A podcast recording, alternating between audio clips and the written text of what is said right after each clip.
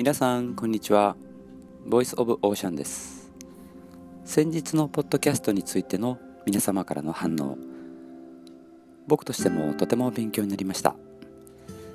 自然海を好きになると守りたくなるという心の変換。それこそ自然な心の流れですね。まずは好きになる。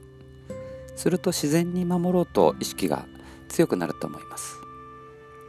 そしてこちら沖縄では大変ショッキングな出来事がありました。沖縄のアイデンティティであり世界文化遺産でもある首里城が火災による被害で見るも絶えない姿になり県民も国民も心を痛めました。僕もニュースで映像を見た時に何か表現できないような気持ちになってしまいました。本当に残念です。原因は未だ明らかにはなっていませんけどもあの素晴らしい首里城が復元されることを強く思います。さて今日のお話はパドリングです。皆さんパドリングはご存知ですか？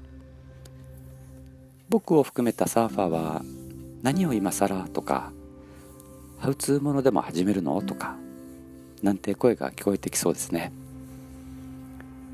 水の抵抗をなるべく受けないように水面にアプローチします。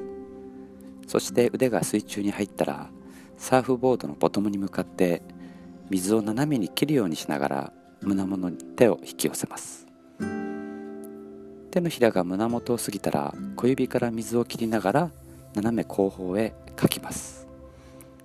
その反動を使って右手を同時に前方へ。腕をリラックスさせたまま広背筋で効率のいい動作になります。と理論的にはこれがパドルになります。実はサーフィンというスポーツのほとんどの時間はこのパドルという運動に使われます。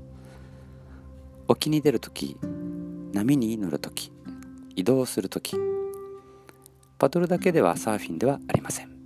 パドルして沖に行きパドルをしてうねりをつかんでパドルをして波に乗る1回のサーフィンでどれぐらいの距離のパドルをするのか想像もつきませんがとにかくこのパドルという一見簡単で単純な動き。サーフィン初体験の人や初心者の人はこのパドルで疲れてしまって沖に到着した時にはほとんどの体力を使ってしまってなんて経験はサーファーの方なら誰でもが持っている記憶だと思います。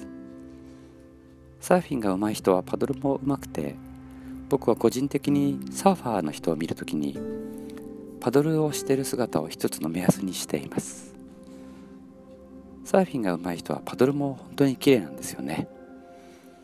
状態がぶれずにまるで海の上を滑るようにパドルをする。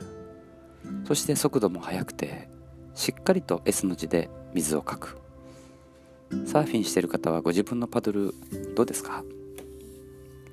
実は先日一緒に海に入っていた友人からパドルについての指摘を受けました。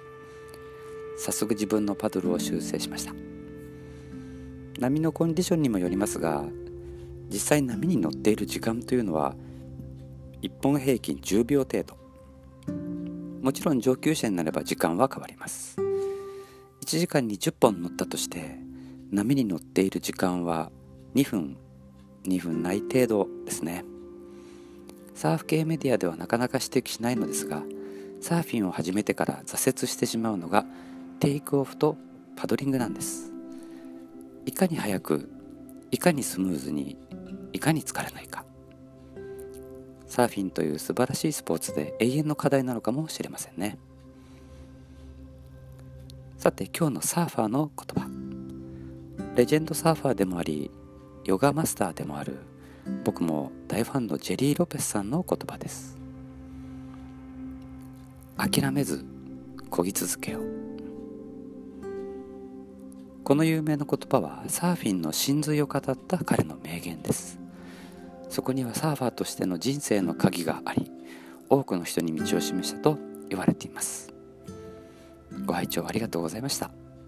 ではまた。